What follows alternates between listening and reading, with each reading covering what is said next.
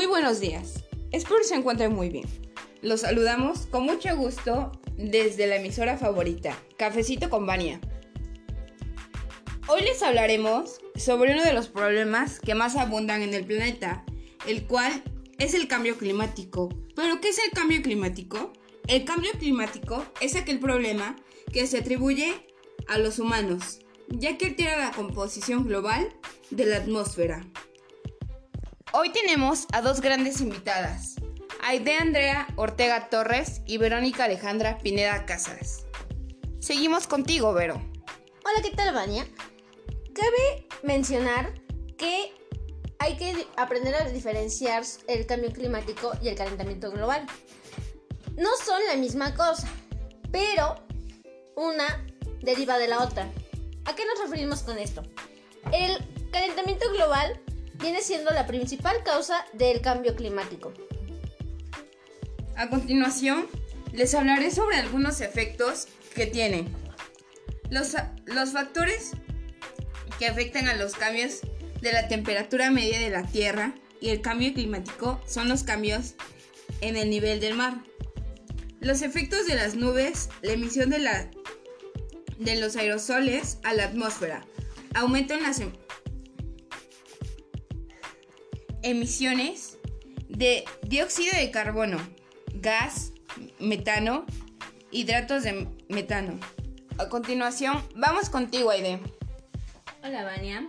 Yo les vengo a hablar sobre los efectos en el medio ambiente, ya que como es la biodiversidad, afectando a procesos esenciales de muchos organismos como el crecimiento, la reproducción y la supervivencia de las primeras fases vitales.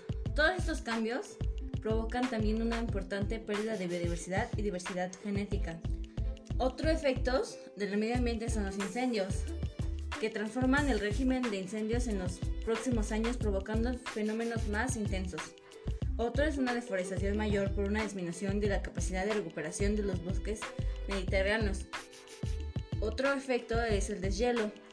En los últimos 30 años se han perdido alrededor de 3 cuartas partes del volumen del hielo en el Ártico, que actúa como, como espejo rebotando calor solar.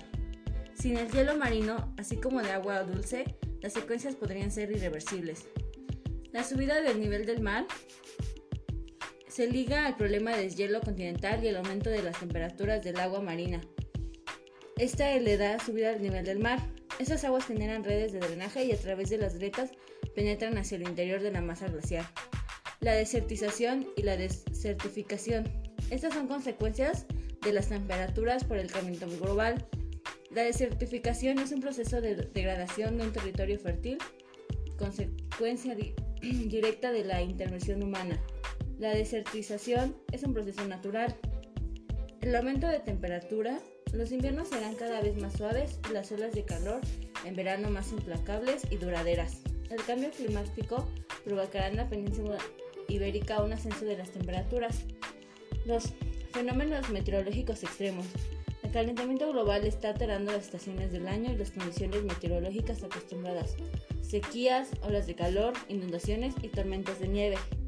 Los efectos en la sociedad son que están afectando a la salud, al sistema energético, afectando la ganadería, agricultura y pesca y la mala calidad del aire. Algunos técnicos se han basado en los registros del caudal de las mareas después de realizar correcciones por movimientos verticales de la Tierra. La elevación anual media durante el siglo XX estuvo entre 1 y 2 milímetros. Es muy probable que el, que el calentamiento del siglo XX haya contribuido de manera importante a la elevación observada del nivel medio de, las, de los mares mediante la expansión térmica del agua marina y de la pérdida generalizada del hielo.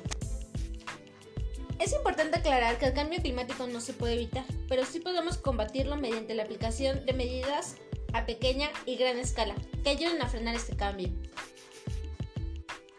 Por ello, ahora queremos hablarles sobre la tacicla. Esta es nuestra propuesta que consiste en el reciclaje. En el reciclaje, pero específicamente de latas. ¿Por qué de latas? Porque el aluminio acaba teniendo un efecto nocivo para la salud humana y este dura unos 400 años en su, proceso de degradación.